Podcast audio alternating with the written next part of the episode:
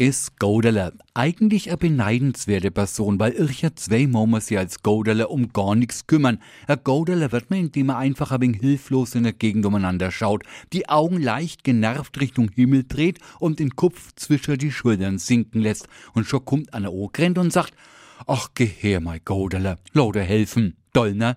Wichtig ist jetzt, dass man das nicht überstrapaziert, weil nicht allzu naiv dabei ausschauen. Das schlägt nämlich schnell ins Gegenteil über. Wichtig ist jetzt, dass man das nicht überstrapaziert und nicht allzu naiv dabei ausschaut, weil's schnell ins Gegenteil umschlagen kann. Und das so wird aus einem Goderler, dem man helfen will, schneller Goderler, dem man nix, aber auch schon gar nix zutraut. Laub blei mal Goderler, das kost du eh nicht. Ja, so fein ist der fränkische Unterschied zwischen Hilfsbereitschaft und Verachtung.